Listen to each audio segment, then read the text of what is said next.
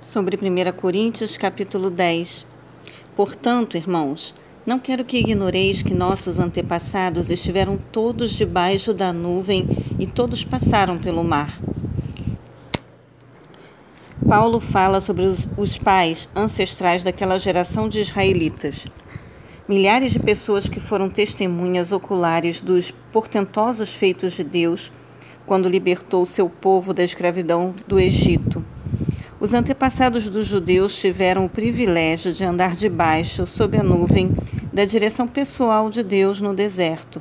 Êxodos capítulo 13, versículos 21 e 22, capítulo 14, versículo 19, Números capítulo 9, do versículo 15 ao 23, Deuteronômio 1, 33, Salmo 78, versículo 14 e provar a redenção ao atravessar o mar rumo à terra prometida. Êxodo 14, do versículo 21 ao 29. Versículo 2. Em Moisés, todos eles foram batizados na nuvem e no mar. Paulo enfatiza que todos, sem exceção, viram e experimentaram os milagres de Deus. É preciso uma fé genuína, confirmada pela perseverança para receber a salvação e o reino de Deus.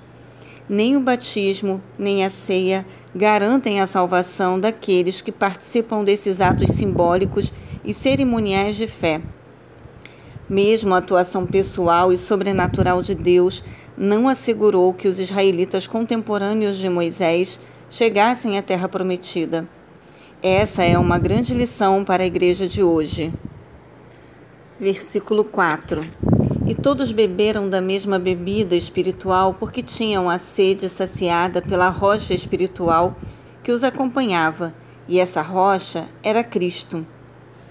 O maná, pão, alimento espiritual que descia do céu, e a água pura e refrescante que brotava em abundância da rocha, saciando a todo o povo, era o Cristo pré-existente, pão e água da vida nosso alimento espiritual que nos acompanha em nossa jornada. Versículo 5. Entretanto, Deus não se agradou da maioria deles, e por isso seus corpos ficaram espalhados pelo chão do deserto. Desde o Éden, Deus tem procurado ensinar o princípio da obediência, como prova do amor sincero e da fidelidade dos seres humanos criação para com seu Pai Criador. Entretanto, o diabo, ao longo da história, tenta levar a humanidade a ignorar essa lei divina e afrontar a Deus por meio da desobediência à sua palavra. De todos os adultos que saíram do Egito, apenas Caleb e Josué tiveram permissão de entrar em Canaã. Números capítulo 14, do versículo 22 ao 35, e Josué 1, versículos 1 e 2. Nem sempre a maioria tem razão. Hebreus 3, do versículo 14 ao 19. Versículo 7. Não vos torneis idólatras como alguns deles foram, conforme está escrito. O povo se assentou para comer e beber e levantou-se para se entregar à orgia. Os coríntios estavam raciocinando como os israelitas do passado, assim como a sociedade mundial de nosso tempo. Israel no deserto se enjoou do maná e queria carne. Números 11, versículos 4 e 34, Salmos 78, versículo 27. Israel ergueu um Deus de ouro segundo suas vontades e interesses mesquinhos. Êxodos 32, do versículo 1 ao 6. Assim como ocorre no mundo de hoje e ficará mais evidente à medida que nos aproximamos rapidamente do final dos tempos. Versículo 8. Não nos entreguemos à imoralidade, como alguns deles assim agiram, e num só dia morreram cerca de 23 mil. Paulo faz referência à participação do povo israelita nos cerimoniais moabitas de adoração ao deus Baal Peor, número 25, do versículo 1 ao 9, que incluía todo tipo de imoralidades sexuais com as jovens que cultuavam esse deus espúrio. O templo da deusa Vênus em Corinto abrigava cerca de mil prostitutas ritualistas. Os textos hebraicos e a Septuaginta, texto grego do Antigo Testamento, registram 24 mil mortos. Os autores do Novo Testamento não tinham a mesma preocupação com a exatidão dos números quanto os teólogos atuais, e muitas vezes os citavam de forma aproximada. A tradição judaica na antiguidade acreditava que os números traziam informações espirituais em si mesmos. Josué 6, Jó 1 e 42. Versículo 9. Não devemos pôr à prova a paciência de Cristo, como alguns deles fizeram, e por isso foram mortos pelas serpentes. Insensata e tola é a pessoa que tenta desafiar os princípios estabelecidos por Deus. É inútil lutar contra o Senhor, Cristo, denominado Iavé, Jeová, no Antigo Testamento. Uma das principais expressões de falta de fé e incredulidade é reclamação sistemática, queixas contínuas. Paulo faz uma associação entre o anjo que trouxe a peste registrada em Números, capítulo 16, do versículo 46 ao 50. Por causa da murmuração contra os servos do Senhor, Moisés e Arão, e o anjo exterminador. Êxodos capítulo 12, versículo 23 e 2 Samuel, capítulo 24, versículo 16. Versículo 11. Tudo isso lhes aconteceu como exemplo e foi escrito como advertência para nós sobre quem o final dos tempos já chegou. As Escrituras Sagradas foram ligadas por Deus para nossa instrução na fé, crescimento espiritual e advertência. Romanos 15, versículo 4. O período histórico chamado de o final dos tempos teve início com a morte e a ressurreição de Jesus Cristo, o Filho de Deus, prolongando-se até sua volta em glória e restauração completa da Igreja. Hebreus 1, 1. Vivemos a época da graça, quando o Evangelho está sendo pregado e a grande derradeira oportunidade de salvação está à disposição de todos os interessados em todo o mundo. Esse tempo, entretanto, está passando muito rapidamente e logo se encerrará. 1 Tessalonicenses, capítulo 4, do versículo 13 ao 18. Versículo 13. Não vos sobreveio tentação que não fosse comum aos seres humanos, mas Deus é fiel e não permitirá que sejais tentados além do que podeis resistir. Pelo contrário, juntamente com a tentação, proverá um livramento para que a possais suportar. É Deus quem permite que sejamos tentados segundo as ambições e fraquezas humanas. A tentação em si não é pecado, pois o próprio Cristo foi tentado, mas não pecou. Mateus 4, do versículo 1 ao 11. As tentações põem nossa fé e lealdade ao Senhor à prova e nos ensinam a depender da proteção e direção do Espírito Santo.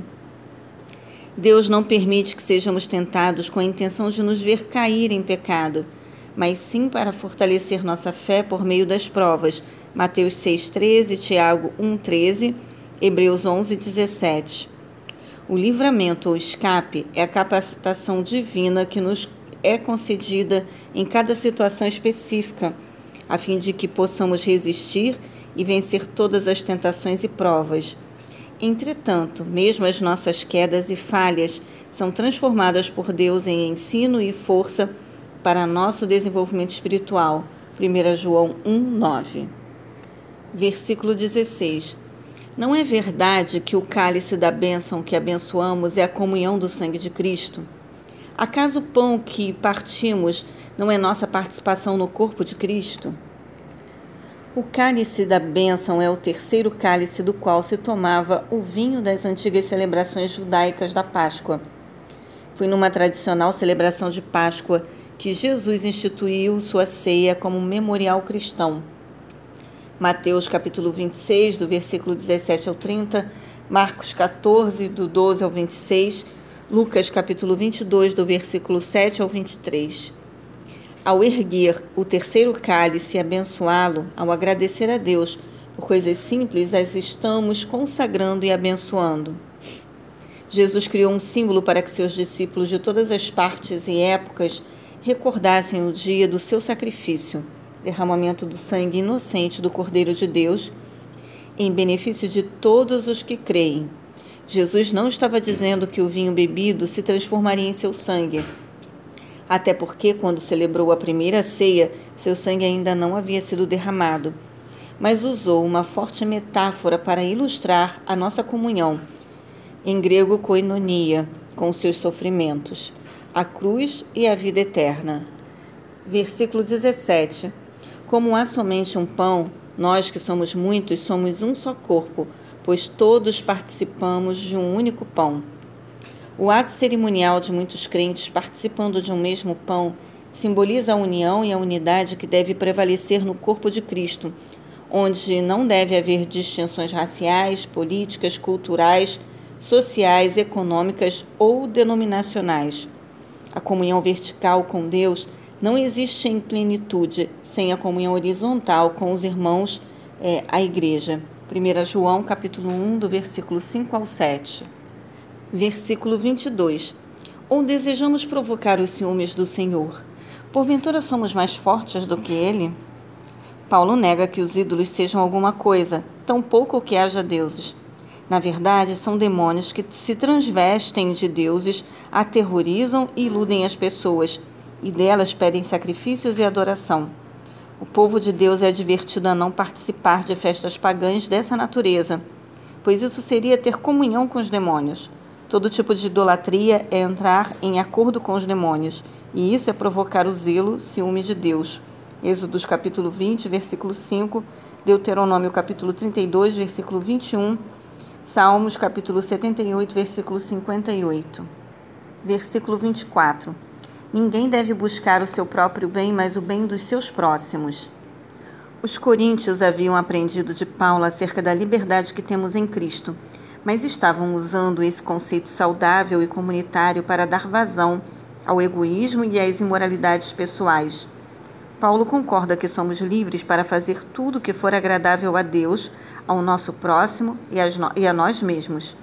Temos toda a liberdade para fazer e promover o bem sobre a terra e para com todos. A liberdade para o erro e o mal é pecado. Gálatas 6, 2. Romanos 14, 19 e também 15, versículo 2.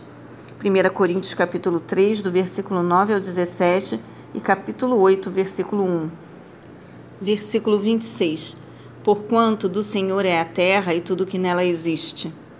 Mesmo que as carnes e os alimentos tivessem sido sacrificados aos ídolos no templo pagão, ao serem colocados no mercado público, perdiam totalmente seu significado religioso e místico, não podendo afetar a consciência e a fé dos cristãos, pois tudo pertence ao Senhor.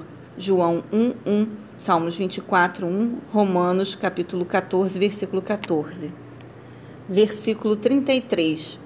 Também eu procuro agradar a todos de todas as maneiras possíveis, porquanto não estou em busca do meu próprio bem, mas procuro o bem de muitos para que sejam salvos. O princípio geral que orienta a exposição teológica de Paulo nos capítulos de 8 a 10 é que todas as pessoas, palavras e atitudes podem glorificar ou profanar o nome de Deus.